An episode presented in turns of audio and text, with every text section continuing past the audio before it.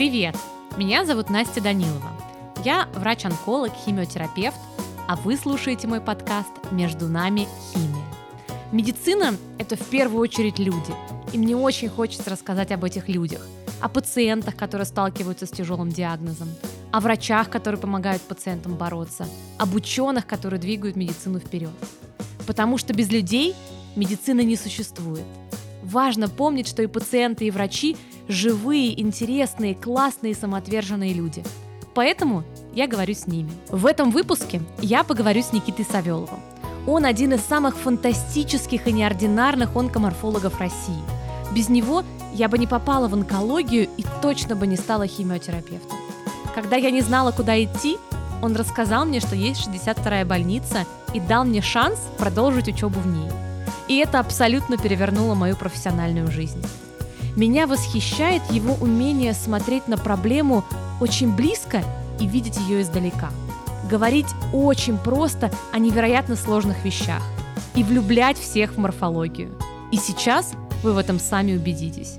Никита, здравствуйте. Добрый день. У меня первый вопрос, как бы всегда ко всем моим гостям, связан с их профессией, с их родом деятельности. Поэтому расскажите коротко, как вы пришли в онкоморфологию? Абсолютно случайно. Я сначала планировал быть э, педиатром и заниматься у детей нарушениями пищеварения и всасывания. То есть мой контингент планировал, что будут дети от года до 6 лет.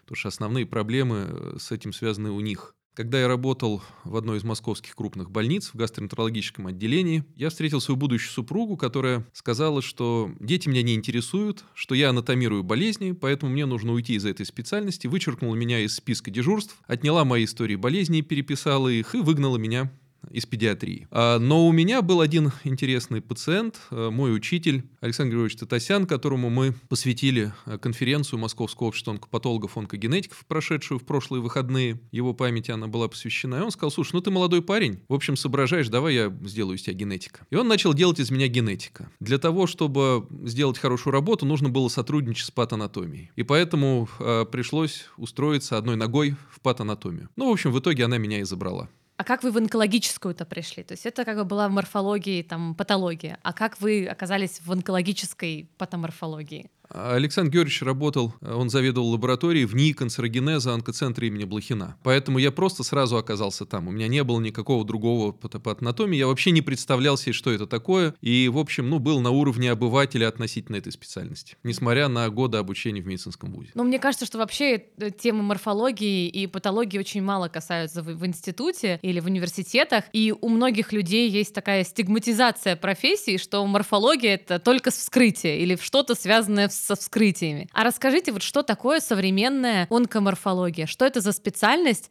и почему она такая фантастическая. Ну, там совершенно понятно, откуда э, происходит э, стигматизация представления об этой специальности. Оно из детективов многочисленных на нашем телевидении, где существует некий судмедэксперт, который проводит судебно-медицинское вскрытие, но нередко следователь или актер, который играет следователя, называет это патологоанатомическим отделением или исследованием или чем-то. То есть, в общем, судебно-медицинского эксперта называют патанатомом, потому что суд — это суд. Да? И, э, так сказать, вот это неправильное восприятие нашей профессии связано со средствами массовой информации, как ни странно. На самом деле в онкологии патологоанатом занимается на 99,9% при жизненной диагностике онкологических больных. В онкологических учреждениях, как ни странно, очень мало вскрытий секционных исследований. А все остальное – это прижизненная диагностика. Она, ну, простыми словами, нацелена на то, чтобы помочь клиницисту, там, хирургу, онкологу, химиотерапевту или радиотерапевту выбрать э, правильную стратегию лечения онкологического больного. И, соответственно, в связи с этим инструментарий, которым пользуется онкоморфология, ну, патологическая анатомия, да, в онкологии, он очень широкий, он нацелен для решения решения этих задач. А как вы видите, вот какими качествами должен обладать патологоанатом? Как понять, там, не знаю, студенту медицинского университета, что ему нужно идти туда? Вот, может быть, какая-то, не знаю, суперлюбопытство или какая-то вот следовательская жилка? Вот что должно быть у, у человека? Как раз это точно вы уловили, исследовательская жилка должна быть. А может быть и любовь к гаданию, потому что в какой-то мере патонатом он напоминает гадалку, да, он действует э, по принципу поглядеть на руку и сказать, что было, что будет, чем сердце успокоится. То есть, э, когда биоптат попадает в микроскоп патологоанатома, это фактически моментальный снимок истории развития опухоли человека. И он всегда решает задачу, что это такое было, из чего оно произошло, и вот приобрело вид, который оно имеет сейчас. Несомненно, он пытается прикинуть, а какие перспективы у этой опухоли, если с ней ничего не делать и какие у нее перспективы, если ее каким-то образом полечить. Ну и ему нужно формально описать, чем сердце успокоится, да, то есть, в общем, что она представляет с формальной точки зрения из себя сейчас. Поэтому те, кто э, чувствует все потенциал гадалки, они, несомненно, должны идти в патанатомию. Но сам процесс вот этого, что было и что будет, да, прогнозов по моментальному какому-то снимку реальности, он напоминает работу следователя. То есть мы не всегда можем с первого взгляда сразу все рассказать. У нас, в отличие от гадалки, есть огромное преимущество. Мы можем исследовать этот биообразец.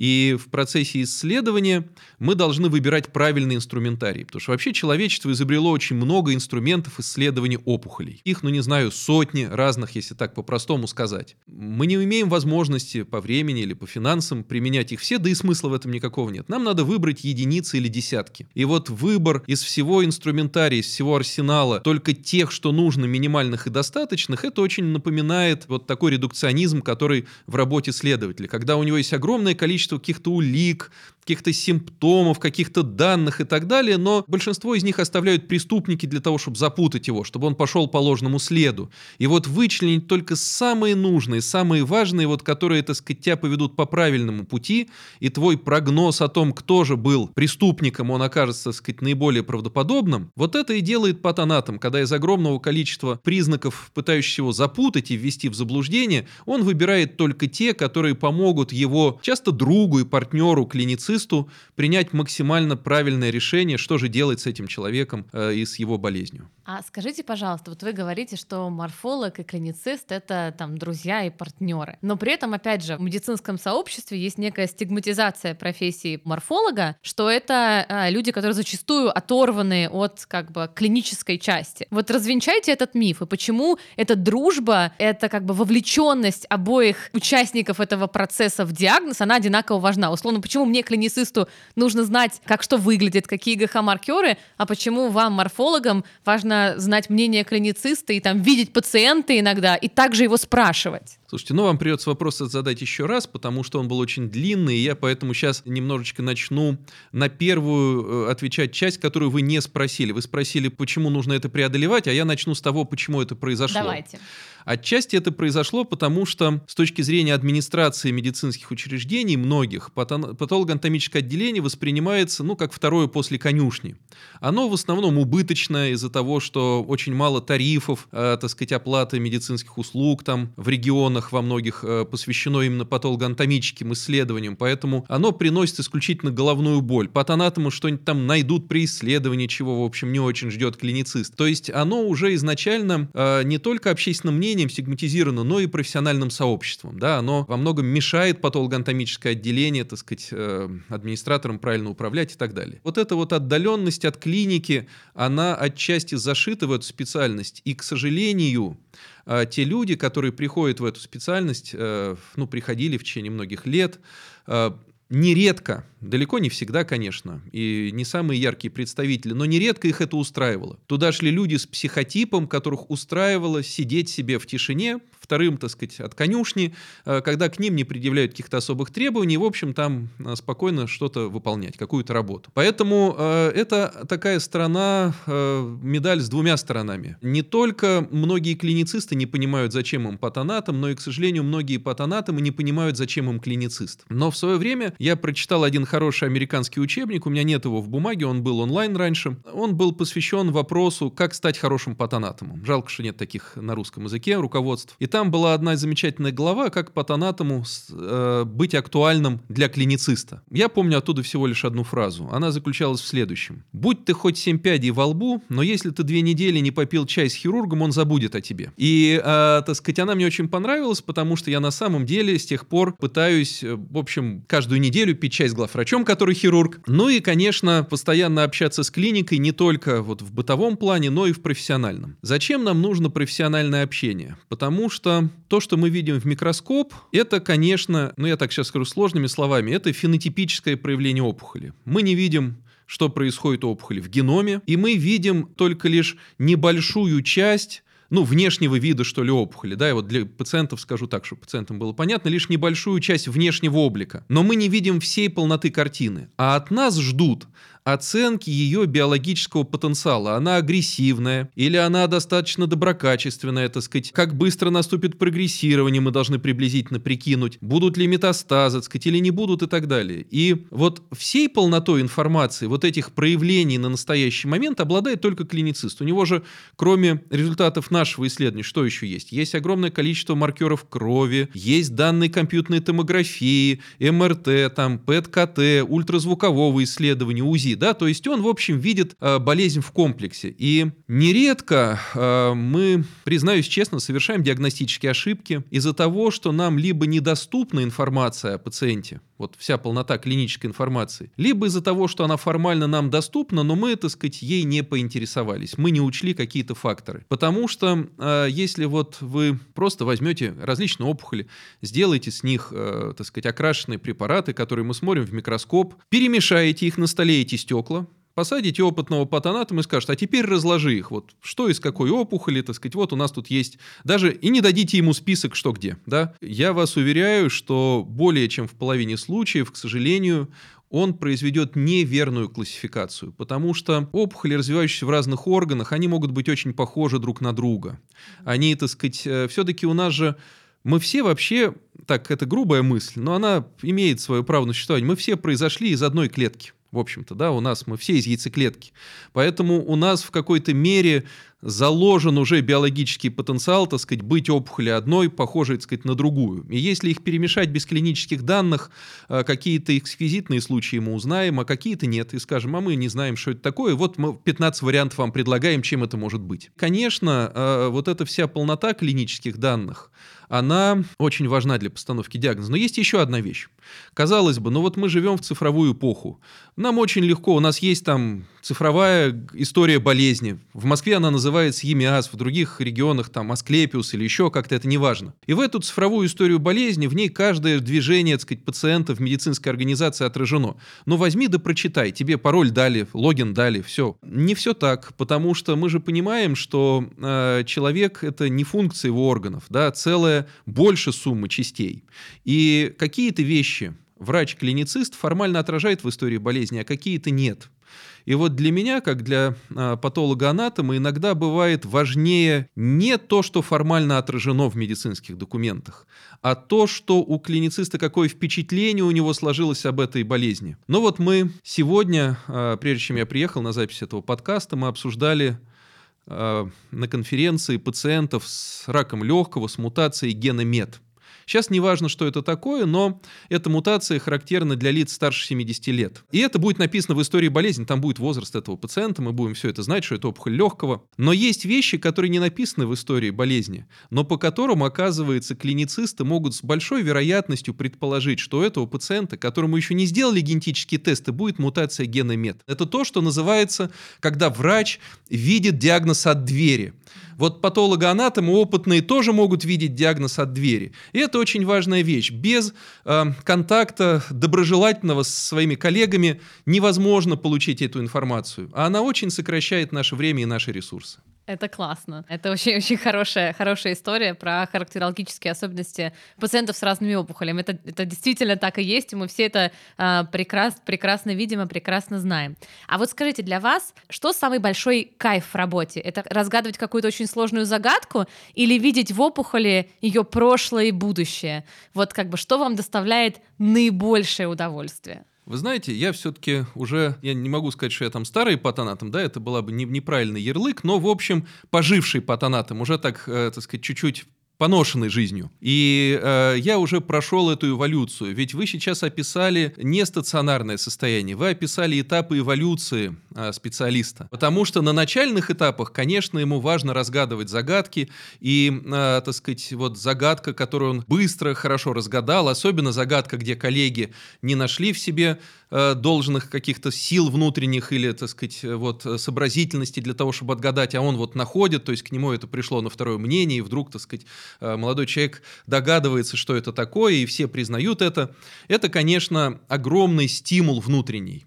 Вот. Но, честно говоря, вот уже эту фазу э, отгад... разгадывания сложных загадок я, честно говоря, прошел.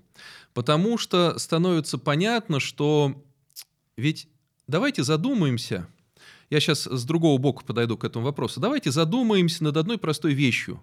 Вот так обывателю она не ясна, но в медицинской среде мы прекрасно понимаем, что каждые пять лет у нас выходит новая классификация опухолей того или иного органа. Там раз в пять лет выходит обновление классификации рака легкого, там, рака молочной железы и так далее. Казалось бы, зачем?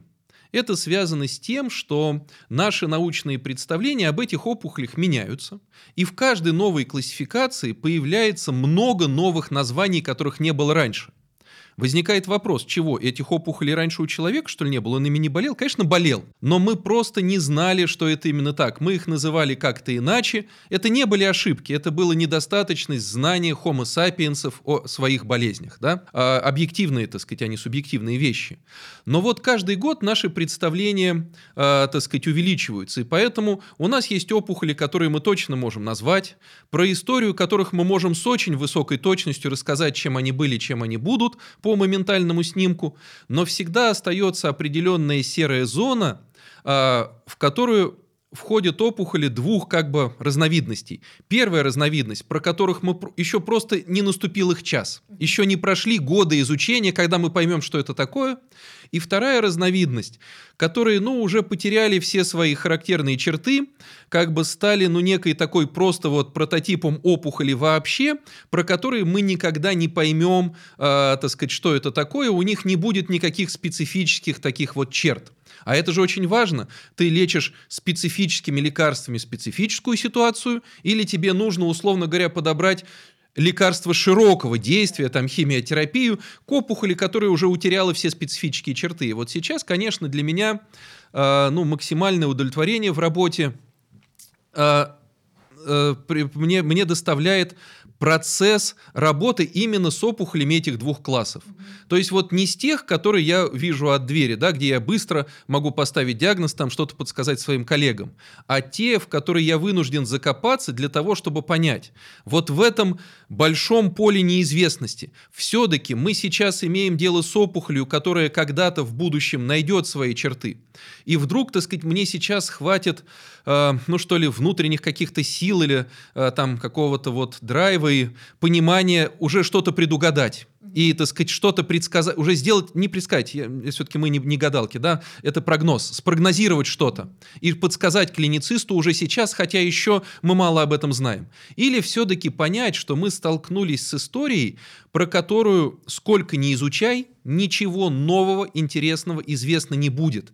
И тогда мы должны, наоборот, вовремя остановить наши поиски, и мы должны максимально быстро сказать клиницисту, слушай, вот эта опухоль уже потеряла э, все возможные лица, она, так сказать, уже вот ну, вернулась к какому-то своему эволюционно древнему состоянию, в котором она уже напоминает, так сказать, не знаю, там, какой-то венский организм, когда вот эти были блинки на дне, так сказать, океана на мелководье а, с автотрофным питанием, с очень примитивными метаболическими путями и так далее. И здесь, так сказать, ты не найдешь никакого ключика к ней, у нее нет замка.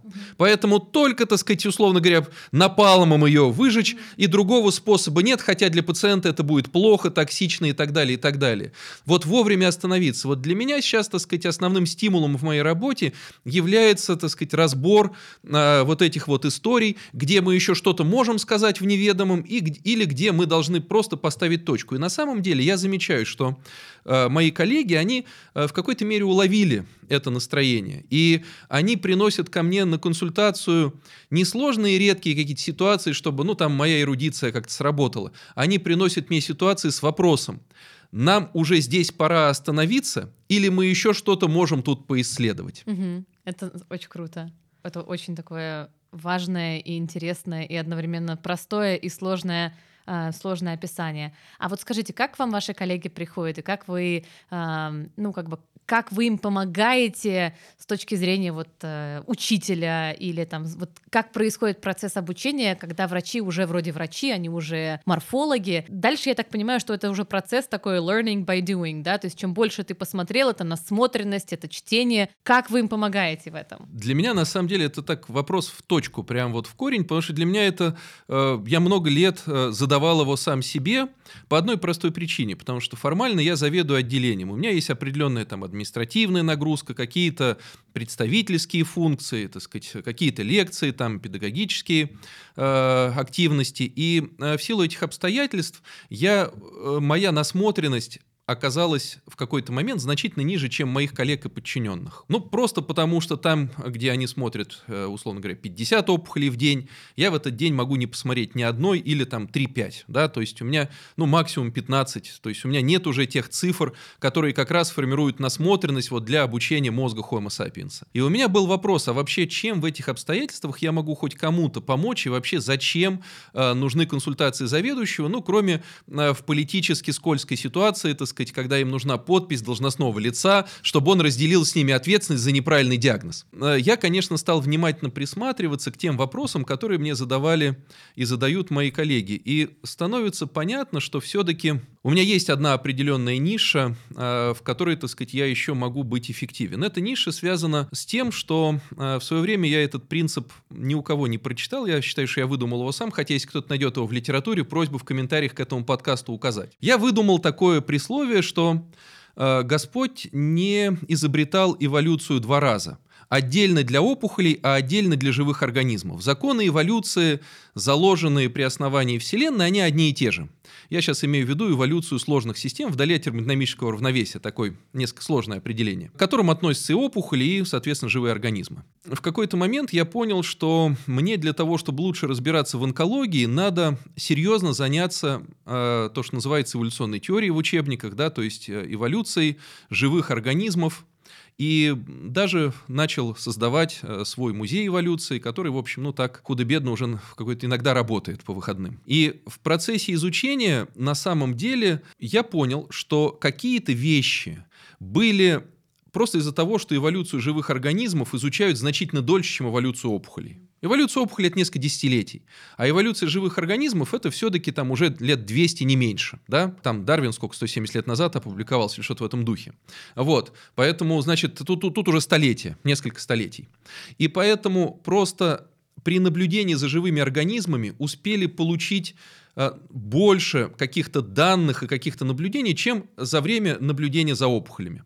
Поэтому мы на самом деле можем черпать из того, и из того источника. Мы можем взять какие-то эволюционные закономерности, которые для живых организмов уже установлены, и использовать их, когда мы размышляем над тем, что же будет с этой опухолью, откуда она пришла, да, и куда она движется.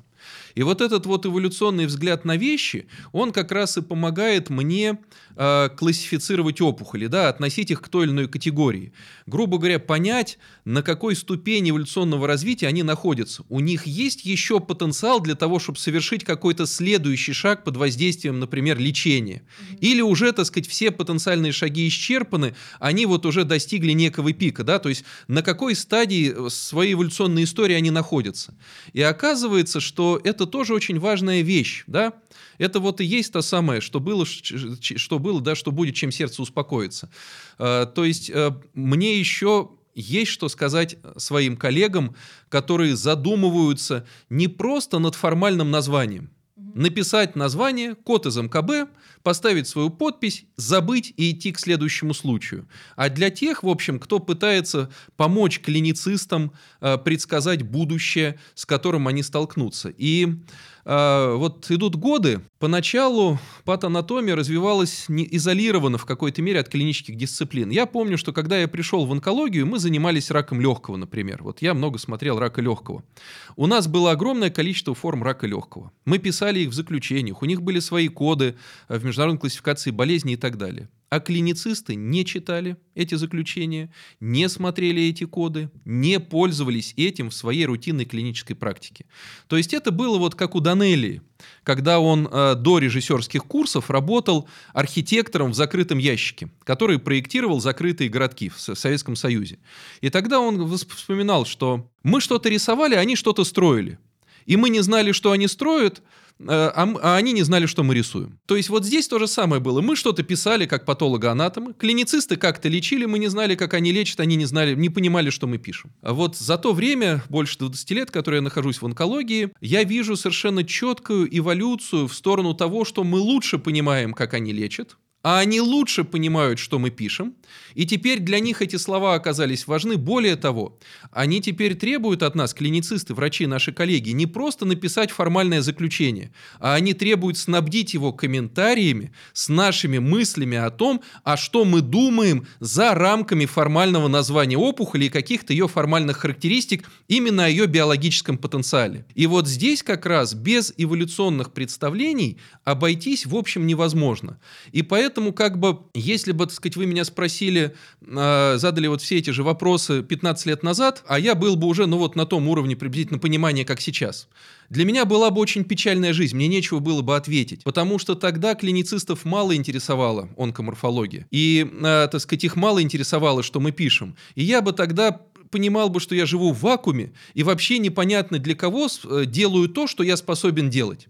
А сейчас вдруг оказалось, что моя работа востребована именно как, если это можно так назвать, эволюционного онкоморфолога. Да, это действительно так. И эти комментарии, там, ну, мы клиницисты действительно читаем, нам это очень важно, это нам помогает. Но мы также должны понимать, что условно вот ваш, э, там, ваша, ваша работа и то, как вы это делаете, это какой-то там ультравысокий класс понимания и биологии, и там морфологов. А скажите, пожалуйста, вот если мы представим идеальную систему там морфо морфологов, много больниц и так далее. Вот что важнее? Важнее, чтобы было много, чтобы был минимальный какой-то уровень, который позволит там 95% или там 85% случаев не сделать ошибку? Или важно, чтобы были вот такие ультравысокого класса специалисты, которые визионеры, смотрят за... Где найти баланс между вот визионерами и тем, что мы хотим, чтобы был какой-то средний уровень? Ой, слушайте, это очень простой ответ. Я понимаю, что вы хотели сложного. А Нет, а будет, нормально. А будет очень простой, по одной простой причине. А, это же классическая дилемма семян и почвы. А, для того, чтобы, так сказать, э, ну вот мы можем взять мальву, да, а, хороший деревенский цветок э, Южной России, Юга России, который в средней полосе тоже в садах произрастает. И попробуйте высадить ее на песке и, так сказать, попробуйте высадить ее на перегное. Вы получите две совершенно разных мальвы. А, их нередко, так сказать, сажали вдоль заборов и плетней не из-за того, что э, туда отбрасывали песок или глину, когда там копали какой-нибудь столб на участке или колодец. Нет. Из-за того, что в эту сторону отбрасывали пожухлую траву и, э, так сказать, у плетня почва была обогащена перегноем. И, в общем, мальвы, так сказать, росли такой высоты, что они закрывали двор от э, посторонних глаз, если в деревне не принято делать было высокие заборы. И при этом они довольно долго цветут, это красиво. Так вот, здесь то же самое. Для того, чтобы выросла хорошая мальва, у нее должна быть хорошая почва. Поэтому, конечно, задача первая, первостепенная, сделать так, чтобы было очень, э, э, так сказать, э, был, чтобы был хороший средний уровень, чтобы у нас сначала на самом деле э, было сообщество пациентов, э, сообщество патологоанатомов, которые способны ставить корректные э, полные, непротиворечивые диагнозы в 85% случаев. И тогда, когда это есть, на этой почве способны вырастать визионеры. Беда заключается в том, что визионеры не могут существовать как сферический конь в вакууме. Да? Они не могут быть сами по себе. Они а как семена, которые произрастают на какой-то почве. Поэтому всегда очень важно, э, так сказать, какой в целом коллектив э, находится вокруг. Да, э, специалисты там высокого класса могут подтягивать своих сотрудников, художников, еще что-то, но, а, в общем, они не могут существовать в среде дураков. Это очень важная мысль. То есть, а, все-таки, знаете, когда я а, учился в Америке, некоторое время в, там, в больнице Джона Хопкинса и так далее, так сказать, ездил к своим друзьям. Они много, ну, каких-то прочитали мне лекций, Одна из них, э, они мне рассказывали про историю ординатуры по патанатомии вообще э, в США. Э, они брали немецкую модель исходно за основу, так сказать, не выдумывали ее сами, насколько мне известно. И там было три принципа, заложено вот в самый фундамент. Первый принцип был – это хорошее базовое образование. Это ключевая история. И я боюсь, что э, огромные проблемы отечественной патанатомии в том числе заключаются в том, что, э, ну, не хочется сейчас э, иметь кого-то конкретного в виду, но, в общем, я не уверен, что критерию хорошего базовое образование сейчас базовое медицинское образование отвечает вот у нас в стране. Я не уверен в этом, хотя, может быть, я ошибаюсь. А второй момент – это исследовательская работа. Это очень важная вещь у патолога-анатома, в том числе и вообще у клинициста, участие в каких-то исследованиях. И это огромная проблема. Я думаю, что э, если коллеги оглянутся вокруг, они обнаружат, что крайне мало кто ведет исследования научные по-настоящему, а, не в рамках своей кандидатской диссертации, которую нужно просто формально защитить, чтобы получить какие-то плюшки от государства, и э, все, что называется наукой в меди... ну не все, но многое, что называется наукой в медицине, это просто описание сложных и редких диагностических случаев. Это то, что называется на Западе кейс-репорт, и научными исследованиями по существу не является. То есть тогда, когда мы ездим на конференцию и там принимают наши тезисы, если мы посмотрим, то 90% это будет описание сложных случаев, случаев или каких-то размышлений, которые они породили, кейс-репорты. Это не истинные научные мультидисциплинарные многоцентровые исследования, вот, которые мы имеем в виду. Да, это прерогатива очень небольшого количества а, так сказать, коллег. И третья вещь – это постоянное участие в образовательной деятельности. И вы обнаружите, что огромное количество подонатомов никогда не выступает с докладами, не читает лекции, нигде не преподает и так далее. А если и преподает, ну, в общем так, достаточно формально к этому относится. Вот. И э, как бы Здесь становится понятно, что вот эти вот три ключевых фактора да, для того, чтобы создать вот эту среду, которая способна квалифицированно отрабатывать 85% типовых случаев, и уже э, из которой могут произрастать э, ну, люди, так сказать, выше среднего, да, гениальные в какой-то мере, там, или визионеры, как вы их называете. В общем, она, ну, достаточно такая разнорозненная, потрепанная, так сказать, и э, не очень совершенная у нас. И это, конечно, огромная проблема. Поэтому в Российской Федерации, к сожалению, нередко, я не буду говорить там всегда или еще что-то, опять навешать какие-то ярлыки, но нередко из того, что я вижу, а, те люди, которые хоть чуть-чуть выше среднего, так как они не произрастают из э, благодатной унавоженной почвы, да, растут на камнях и песке, разыгрывают карту а-ля «молодец среди овец». То есть вот он, э, так сказать, они поднимаются выше того среднего уровня, который есть вокруг них, а не выше того идеального среднего уровня, который способен решать 85% задач быстро, эффективно, качественно, без вопросов, э, так сказать, и, в общем, негативной обратной связи со стороны клиники. Вот это вот огромная э, проблема, над которой, так сказать, над решением которой, ну, каждый понимающий человек бьется по мере сил. Э, мне бы не хотелось, чтобы складывалось впечатление, там, что все плохо, все пропало и, и так далее далее. Нет, конечно. И, э, так сказать, у нас есть несколько хороших научных и педагогических школ в Российской Федерации. Ну, например, совершенно замечательная школа патологоанатомическая сейчас есть в Томске да, в Петербурге, э, в Москве, то есть, в общем, в Екатеринбурге, так сказать, взаимодействие патологов с генетиками в области онкологии, хорошо, то есть тут много можно, в Казани был центр крупный, э, вот, так сказать, многие годы, поэтому не то чтобы, вот мне не хотелось бы пессимистическую какую-то картину сложить, но, в общем, я думаю, все все поняли, да, почва важна, важна почва. Мы сначала должны создать, так сказать, вот эту почву. Что входит в понятие почвы, кроме людей, кроме, э, так сказать, вот самих диагностов. Туда еще, я очень коротко эту мысль попытаюсь обозначить, туда еще входит, конечно, создание соответствующей инфраструктуры. Вот мы очень много говорим об инфраструктурных проектах и так далее, но по большому счету в патанатомии инфраструктура развита еще достаточно слабо. Это и цифровая трансформация отрасли, которая является очень красивым ярлыком, но в этой области мало что сделано во многих регионах. Да? И, так сказать, это переход в цифровую среду, то, что называется цифровая патанатомия и так далее, и так далее. То есть, э, конечно, у нас еще очень много есть над чем работать для того, чтобы создать ту среду, на фоне которой э, по-настоящему э, люди, которые могут много сделать, да, которые по-настоящему выше среднего, смогут раскрыть свой потенциал в полной мере. Поэтому сначала среда и инфраструктура, потом уже раскрытие потенциала тех, кто к этому способен. Да, и мне кажется, что еще на самом деле вот давать свободу и свободу как бы развиваться в том направлении, в котором им интересно, и отпускать новых специалистов в такое в свободное плавание тоже, мне кажется, очень важно. Потому что вот у вас в отделении, ну, есть ты заходишь, и есть ощущение свободы абсолютной у них. Да, вы знаете, меня в свое время, э, когда я показываю свое отделение различным экскурсиям, э, первый раз, вот когда произошел этот эпизод, меня он как-то жутко резанул, удивил и шокировал, а потом я встречался с ним много раз. В чем он заключался? Идет какая-то группа заведующих из других э, учреждений, там, из других регионов и так далее, клиницистов,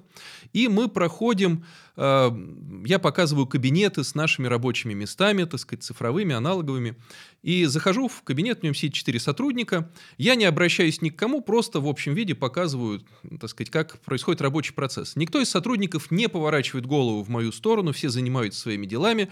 И, так сказать, дальше я выхожу, иду там к следующему рабочему участку. И обязательно находится в группе, ну, если она состоит хотя бы из 15 коллег из разных регионов, человек, который спросит, подожди, а почему они не встали и не поздоровались с своим заведующим?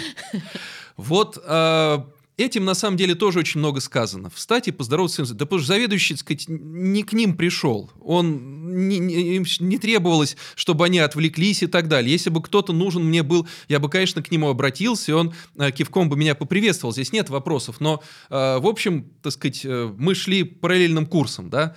И э, свобода же, я сейчас к тому, что она проявляется и в мелочах.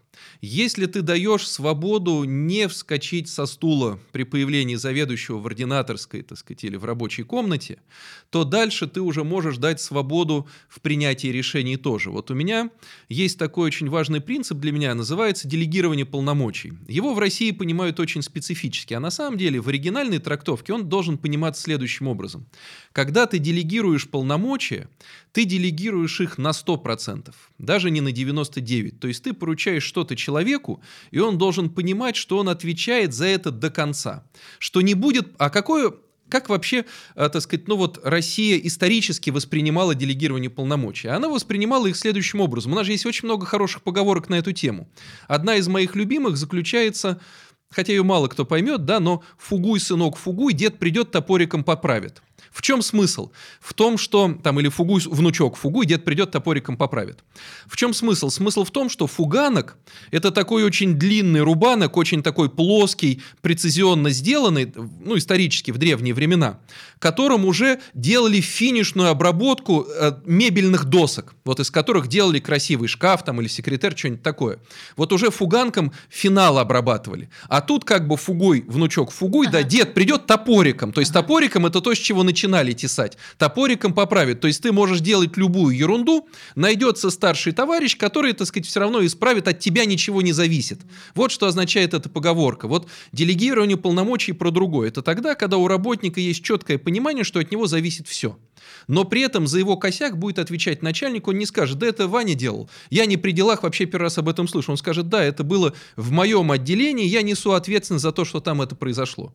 Вот когда ты делаешь такую вещь, это тоже, так сказать, э, ну, один из элементов э, вообще воспитание инициативности у э, врачей, да, у медицинских работников.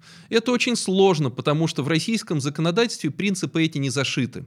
Это очень тяжело поддерживать и, э, так сказать, совершенно невозможно широко рекомендовать. А скажите, все сейчас говорят про искусственный интеллект и про то, что он нас заменит. Почему искусственный интеллект не заменит патанатомов и морфологов? На самом деле много лет я думал, что заменит. А более того, а, я ждал, что заменит. Я хотел, чтобы заменил. И я готовился к этой замене и думал, а чем же я буду заниматься, когда искусственный интеллект нас заменит. А, но, так сказать, мой энтузиазм в этом отношении, он сейчас несколько снизился, потому что все-таки искусственный интеллект тот вот, который в варианте сверточных нейросетей, э, который сейчас применяется в патанатомии, который пытаются разрабатывать и так далее, это достаточно специфическая разновидность искусственного интеллекта, и он, конечно, не может заменить э, человека с точки зрения принятия сложных решений, хотя э, с точки зрения распознавания каких-то определенных редких объектов, поиска и так далее, он, конечно, э, превосходит человеческий мозг, вот системно, да, он не устает, э, в общем, он может работать ночью, пока мы спим и так далее, поэтому, конечно, какие-то элементы э, системы искусственного интеллекта в практической деятельности будут применяться все шире и шире, и, так сказать, это будет облегчать наш труд, несомненно. Вот искусственный интеллект в варианте сверочных нейросетей хорош для того, чтобы заменить патологоанатома с точки зрения выполнения сложных, однообразных, психологически мучительных манипуляций, где накапливается усталость, и пропорционально усталости растет риск ошибок. И здесь, честно говоря, мы с радостью отдадим ему и позволим ему себя заменить.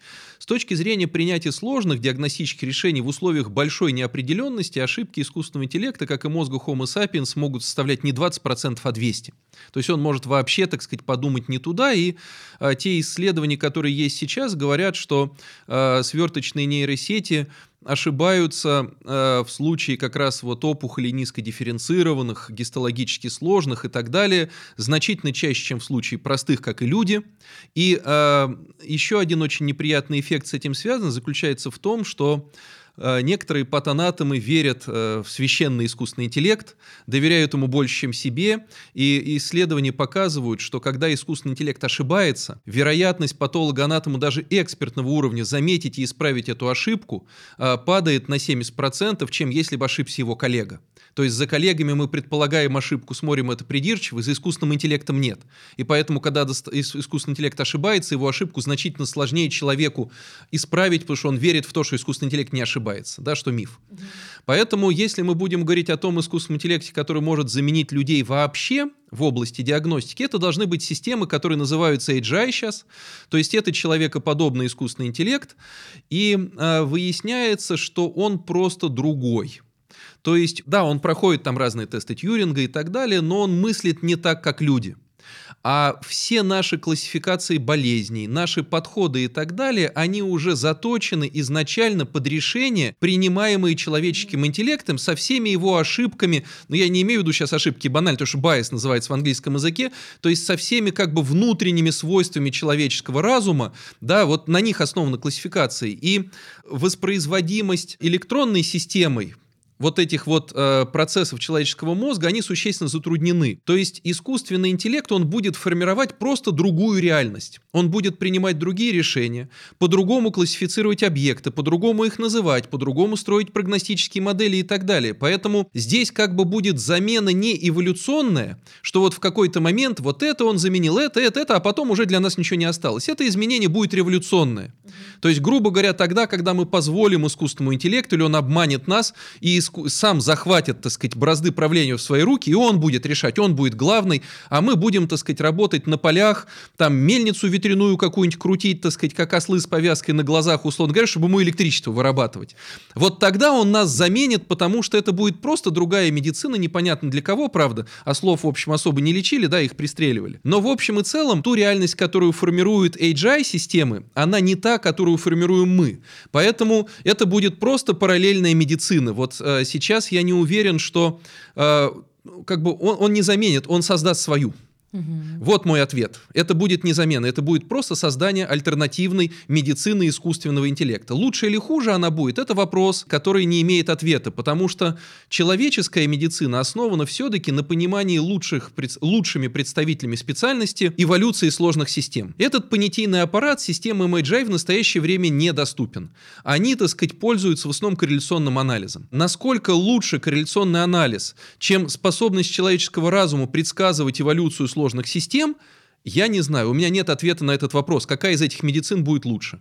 Время рассудит. Но вот предположим, да, вы говорили, что вы боялись, что вы останетесь без работы. И тогда у вас есть музей, которым бы вы занимались, музей эволюции. А скажите, пожалуйста, я знаю, просто сразу расскажу, что у вас до музея была еще очень большая коллекция животных. Насекомых, членистоногих, рептилий. А расскажите, пожалуйста, про этих животных и что они вам дали как морфологу. А, на самом деле, так сказать, да, у меня была только не рептилия, а амфибии коллекция. Простите. У меня была коллекция, бромелей, которую я обменивался с ботсадами. У меня, так сказать, было много неописанных микроорхидей.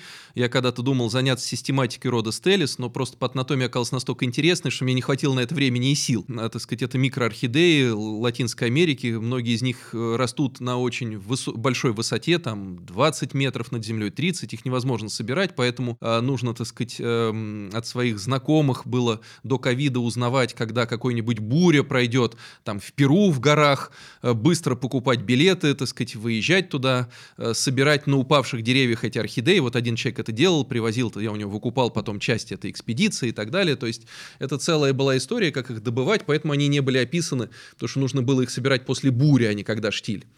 Э, Вот, а, но э, в итоге, то есть у меня была большая аквариальная, к сожалению, сейчас ее нет, дети выросли, они просто забрали у меня ее, и поэтому я занялся музеем. В те времена в морфологии, так сказать, среди прочего, я занимался разведением и даже участвовал в программе консервации видов, э, так сказать, э, сезонных рыб африканских. И э, в какой-то момент я увлекся очень паразитологией этих рыб и сравнительной анатомией, и аквариумы мои превратились в такой лазарет, где э, всякие страшные, так сказать, инфекции. Обычно, когда аквариумисты видели рыб, пораженными этими инфекциями, никто никого не лечил. Просто сразу в аквариум в банка хлорки высыпалась, и потом, так сказать, вместе с оборудованием, в общем, он выносился на помойку после того, как хлорка переставала там бурлить, когда там уничтожалось все живое. Я месяцами наблюдал за развитием инфекционного процесса у этих рыб э, и даже сделал одну экспедицию в Африку для того, чтобы найти природные очаги некоторых э, паразитов и, так сказать, опухоли, собрать коллекцию опухолей у сезонных рыб. К сожалению, э, по некоторым причинам, сказать, материал не был обработан, вот, и сейчас оказался утерян, но в общем и целом э, тогда сравнительная анатомия была для меня достаточно интересна и э, увлекала меня. Никаких прямых аналогий с опухолями человека я не делал, мне просто нужно было размышлять над э, эволюционными вопросами на разных объектах, чтобы не замыливался глаз э, на опухолях. Вот это было скорее для переключения внимания, потому что э, в какой-то момент вот бывает сидишь вечером, так сказать, смотришь там в микроскоп, смотришь клиническую картину и понимаешь, что вроде бы все тесты сделаны для этого пациента. Вот ничего больше делать не надо. Все ре- результаты интерпретированы реакцией, а диагноза нет. Что я делаю в этой ситуации? Я звоню своему другу, заведующему химиотерапевтическим отделением, и говорю, Даня, слушай, ну что тебе стоит? Ну подойди ко мне, погляди в микроскоп. Э, диагноз должен у тебя родиться сразу. Он приходит, там 5 минут, так, что тут, тут, ага, так, сделай вот эту реакцию, завтра у тебя будет, в ночь поставь, завтра будет диагноз. Так и есть, так сказать. Вот уже э, срабатывало не раз. Почему?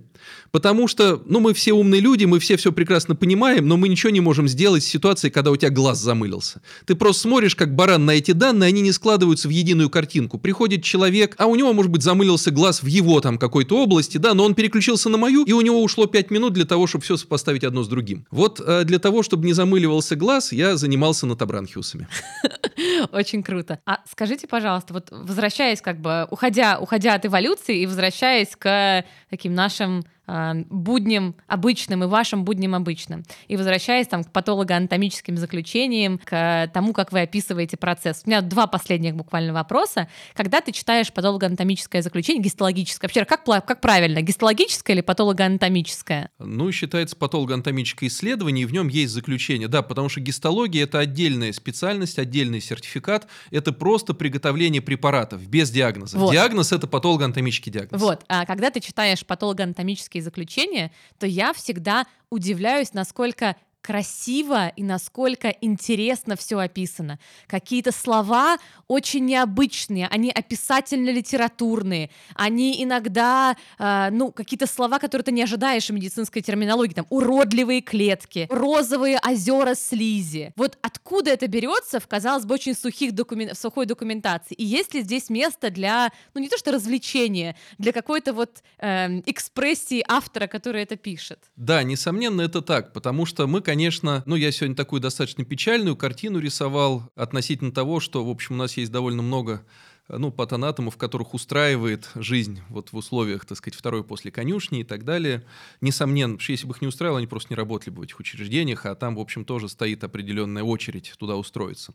Но при этом э, в специальности есть огромное количество людей, не только неудавшихся хирургов, да, то есть нельзя, вот как был ярлык, что патанатом это неудавшийся хирург, вот кто в ординатуру по хирургии не поступил, тот, так сказать, в патанатомию скатился. Нет. Конечно, у нас есть огромное количество людей разных совершенно возрастов и старших, так сказать, и молодых сейчас приходят с художественным восприятием мира, как ни странно. Очень Э, литературно грамотных, э, так сказать, начитанных, интересующихся там театралов, да, в среде патанатомов, в общем, немало театралов, как это ни странно. И если вы посмотрите статусы своих друзей-патанатомов в WhatsApp, вы обнаружите нередко фотографии из каких-то постановок интересных и так далее, вот, или с выставок, с таким богатым художественным восприятием мира. Когда мы смотрим в микроскоп, да, вот э, в эру генетики мы еще не знали, чем закончится, что с генетиками мы сможем работать бок о бок, и, так сказать, это будут не взаимозаменяющие специальности, а это, так сказать, будет не вместо, а вместе.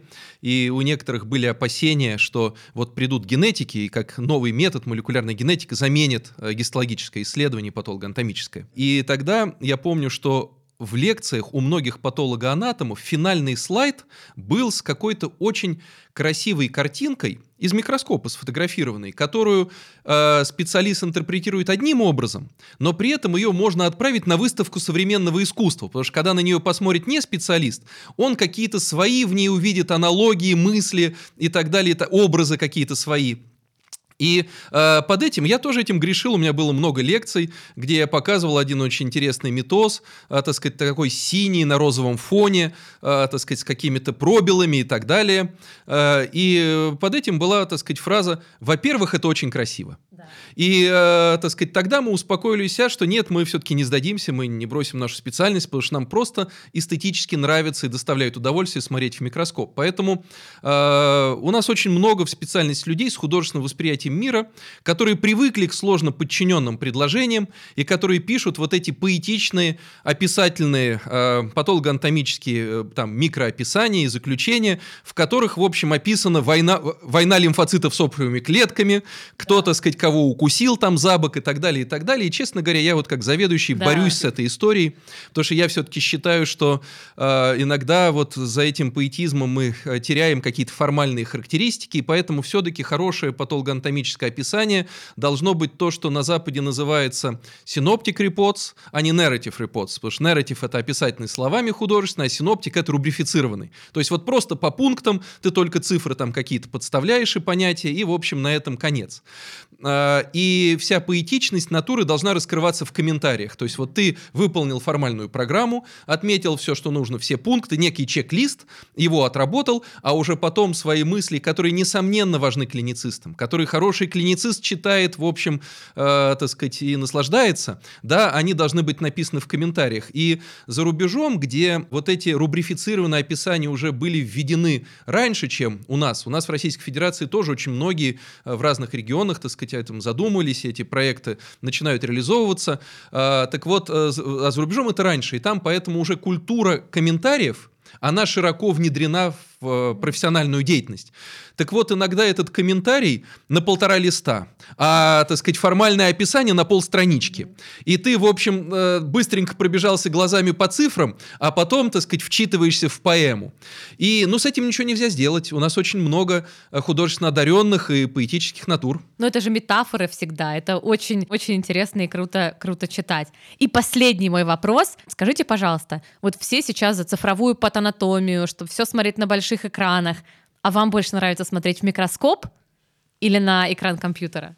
Ну, честно говоря, э, эстетика даже самого процесса просмотра гистологического препарата, она еще, так сказать, очень глубоко э, во мне сидит, но я понимаю и отдаю себе отчет, что для рутинной работы цифры, конечно, лучше. И когда на 4К экране э, биоптат там, молочной железы легкого или желудка или там, кожи разворачивается сразу. Ты видишь всю картину целиком. У тебя значительно меньше времени уходит на то, чтобы разобраться в ситуации. Тебе там нужно всего лишь 3-4 зоны увеличить, чтобы какие-то нюансы понять. Но в целом, с точки зрения организации, рабочего труда, с точки зрения потока и так далее, Конечно, цифровая трансформация отрасли – это для нас выход, это позволит компенсировать в том числе кадровый дефицит. И с другой стороны, конечно, э, цифровая трансформация порождает цифровое творчество. Я знаю, что вы подписаны на некоторые э, патологоанатомические какие-то чаты, там, паблики и так далее, и иногда э, вдруг кто-то кидает какую-то картинку, где он увидел на препарате на цифровом изображении сердечко да. или рожицу или еще что-то, и тогда сразу же десяток картинок. Все, вечером по работе в этот чат можно не писать. Он со всех концов страны завален изображениями рожек, сердечек, каких-то лошадок, которые, так сказать, э, мы увидели в структурах, там птичек, так сказать, калибре, садящихся на цветок даже был. А это все сформировано структурами опухолевыми или нормальными, которые мы видим в микроскоп, ну, как бы их аналогами. То есть, если обвести там какой-нибудь проток контура, может получиться сердечко. О чем это говорит? Когда это волнообразную реакцию порождает? О том, что люди когда видели это, сохраняли, они это изображение копировали к себе, оно лежало в какой-то папочке, оно ждало своего часа признания и лайков от своих коллег. Поэтому цифровая трансформация порождает цифровое искусство, и оно, в общем, тоже прекрасно. Вы слушали подкаст «Между нами химия» – проект, объединяющий врачей и пациентов. В описании выпуска мы оставили ссылку на Telegram-бот – в него вы можете прислать любой вопрос о раке молочной железы, который вас беспокоит. На самые важные из них я постараюсь ответить в конце сезона. Рассказывайте о подкасте друзьям, ставьте лайки в Яндекс Музыке, оценки в Apple подкастах и пишите комментарии. Услышимся через две недели. И помните, что бы ни случилось, сначала проконсультируйтесь со специалистом.